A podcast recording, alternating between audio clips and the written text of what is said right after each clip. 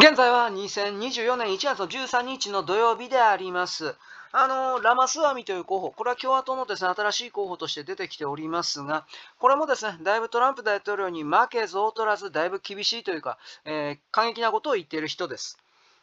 ビベク・ラマスワミという人は、ちょっと前までは無名の新人さんです。38歳のバイオの起業家さんです。本来だったら2024年米国大統領選挙の予備選挙段階で、泡沫候補の一人とメディアが扱うところだったんですが、ニューヨーク・タイムズまでがその急激な伸びと人気の高まりを取り上げたんで、波に乗りました。最大の伸び上がった要因というのはラマスワミさんが強烈なアンチウォーク運動、WOKE 運動。ウォークというのは少数派の主張によって意識が高いかとか、企業に迫るような左翼運動です。この前衛に位置するからです。つまり、米国の世論の変化を鑑みて掴んで、で、荒波に便乗したというか、彼がこのウォークの、アンチウォークの波を作りました。その上、タカ・カールソンが、ラマスワミの主張は傾聴に値すると発言して、これを捉えてイーロン・マスクさんがね、支持したいと肯定的な発言を繰り出した。いわゆる米国の中のインフルエンサー的な有名な人たちがラマスワミを、え支持するとやったわけです。ラマスワミは名前聞きはわかるけども、インド人です。で、あの、両親はヒンズー教徒です。タミル語を喋ります。移民2世としてラマスワミさんはハーバード大学、そしてイェール大学に学びました。で、バイオ開発の企業を起こしました。ベンチャーというかね、そういうことですね。で、株式公開などの錬金術を使い分けまして、個人資産は80億ドルとも言われています。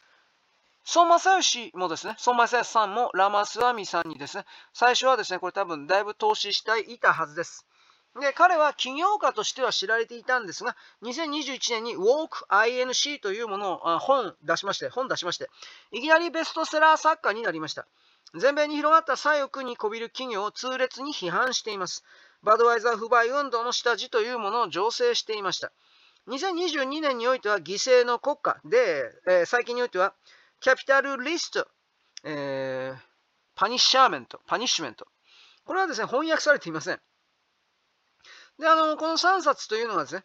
あの、米国の論壇の話題をつい最近さらいました。タッカー・カールソンが番組に呼んだ。で、あれこれを語らせました。ラマスワミは根っからのトランプ支持者です。米国人のナショナルアイデンティティを重視するような愛国者です。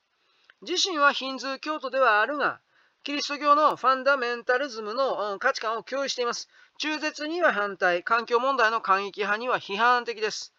で、本来だったら宗教観が問題となるんですが、ザ・タイムズ・オブ・インディアはクリスチャンの米国社会の隙間にうまく潜り込んだというふうに彼を表現しました。8月18日の去年。えー、っとですね、オブ・インディアは、ついでながら、もう一人の新しい顔のインド人候補にも触れました。これはちょっと知られてませんけれども、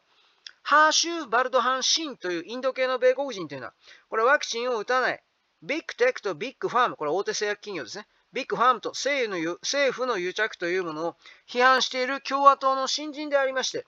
うん、彼こそはまあ泡沫候補泡沫候補なんですが、これでですね、2024年大統領選挙共和党予備選にインド人が3人も立ったと手放しの賛辞を送ったわけです。もう一人はもちろんニッキー・ヘイリー国連大使ですね。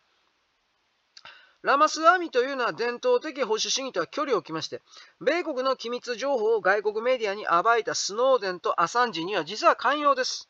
もし大統領となったらトランプ大統領に恩赦を与える。私のランニングメイトは RKJ がふさわしい、つまりロバート・ケネディ・ジュニアがふさわしいと保守主義が原則なんですが、イシューによってはトンチンカンな答えも連発しています。RKJ もワクチン陰謀論者です。つまりですね、その辺の流れがちょっといい加減だということですね。でメキシコからのフェンタニル問題においてもラマスワミさんは、大麻を合法化すれば問題解決するという、もうものすごい大胆な発言を言っております。FRB の権限を縮小させる、中国依存の米国経済の体質をなくせと主張する一方で、台湾は独立国家だ。イスラエル援助は2028年に380億ドルの援助プログラムは終了するけど、それで打ち切れとはっきり言っています。この後者の発言においては、今度はですね、イスラエルのエルサレムポスト8月18日は強い懸念の声を上げています。これではパレスティナに絡めてイスラエル支援を打ち切れというサンダース、社会主義者であるとか、オカシオ・コルです。これは民主党の代わり者ですよ。おかしな人ですね。これはこの人は。極左議員と同じじゃないかと批判的なわけです。また、ラマスワミさんは、911テロの真実を FBI と CIA は隠蔽していると。CIA は嘘つきである。ESG は偽善だ。なんかというよりも、トランプ大統領もさらに強烈な主張をしています。彼のサイトは24時間でですね、2953万人が見ております。で、このラマスワミ現象というのは民主党の RKJ 旋風と同様に一過性のバブルではなくて、基本的な変化を求める米国の風潮と合致しているわけです。米国の国民も多くも今のままではもうダメだと。オバマ的な綺麗事政治をですね、やってきたけど、もうダメだみたいな、そういうことを思ってるわけです。で、結局ですね、大統領選挙の争点いいくつもあるんですが、やっぱり不法移民問題というものが徹底的にあります。トランプ大統領というのはバイデン自称大統領が放置したメキシコ国境の壁をさらに高くします。どう考えてもそうですね。また入国してしまった人たちへの保護的優遇策を大きく見直して、犯罪者の徹底検挙を命じます。確かあの不法入国者は全て元の国に強制送還するって確か言ったはずですよね、トランプ大統領って。で、移民による治安悪化は米国に限らず、ドイツ、フランス、イギリスで顕著です。グローバリストの究極の狙いというのははっきり国家の破壊、破滅ですから、極左というのは移民政策を強硬に進めます。極左というのは、だから何でか知らないグローバリストと同じですね。組んでるというか。日本でもこの問題というのは深刻者、まあ我々はクルドで知ってますよね。川口のクルド。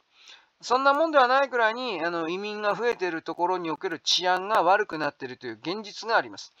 で、これを言ったら差別だとかっていう人は結局物事の根本から目をそらす人ですということを言います。はい、よろしく。ごきげんよう。